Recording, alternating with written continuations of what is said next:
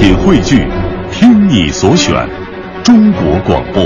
radio.dot.cn，。各大应用市场均可下载。一个最时尚的相声演员，一个最年轻的足球解说，一个最低调的民谣歌手，一档最犀利的文体评论。每天早晨，徐强为您带来强强言道。今日文娱知多少？欢迎收听强言道。大家好，我是徐强。近日，综艺节目《奔跑吧兄弟》正在热播，跑男们也备受关注。但十月二十八日上午，有网友在微博上爆料，凌晨王祖蓝扭伤住进医院，化验单上也清清楚楚的写了五个字：疼痛一小时。哎呀，现在这个医学可太发达了，疼多长时间都知道。这样的意识类运动型右脑大风暴综艺节目也是真够拼的。艺人参加这档节目住进医院已经不是一次两次了。在奉劝艺人不要挣钱不要命的同时，这么有风险的节目，我是真不忍看下去。这哪是真人秀，玩命呢？不过这个节目我倒不是没有感想，我觉得天天你说全民健身，我说全民健身，关键时刻动真格的，这身体没准还真经不住折腾。现在生活节奏快，工作压力大，大伙儿都一样，但。不能忘记身体的锻炼和体能的储备，事业的辉煌和绚丽的财富，在健康的体格面前一文不值。谁都不希望把靠耗损健康挣来的辛苦钱全都赞助给医院吧。大明就是这个例子，办公室里坐久了，去健身房做个拉伸、抽筋儿，跑了一圈岔气儿，就这样还天天办公室里吹呢。我跟你说，强子，我这样的身体条件，不去报名参加奔跑吧兄弟，绝对是可惜了。我说大明啊。以你这个没有运动就先圆了的身材啊，奔跑吧兄弟不合适你。我觉得该给你量身定做一档《奔跑吧兄弟姊妹篇》。他说：“嘿呀，太好了，什么节目？”我说：“翻滚吧，大明。”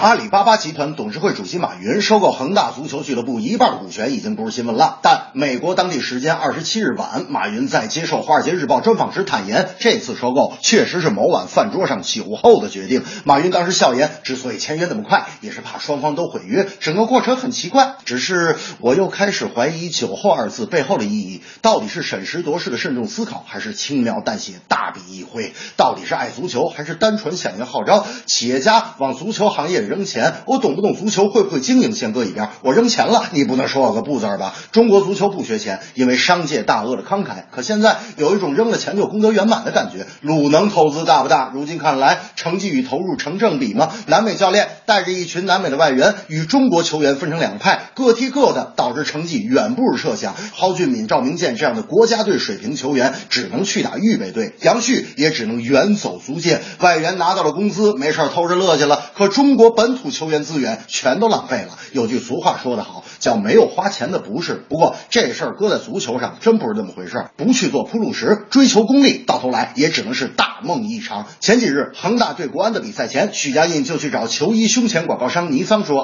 啊，你看我卖你球衣胸前广告都快一年了啊，这场比赛对我们恒大集团特别重要，万众瞩目。我想借此机会宣传一下我们恒大的新产品。你看这样好吗？我给你八百万。”就买一场胸前广告，你赚了哦，兄弟！尼桑一听，怎么着，一场就可以给我八百万？当然也特别客气，哈哈哈哈玩去。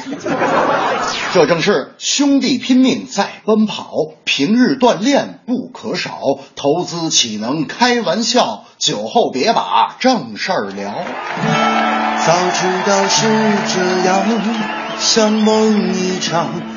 你就不该把爱都放在同一个地方，求你原谅我的荒唐，你的回忆我没有办法遗忘。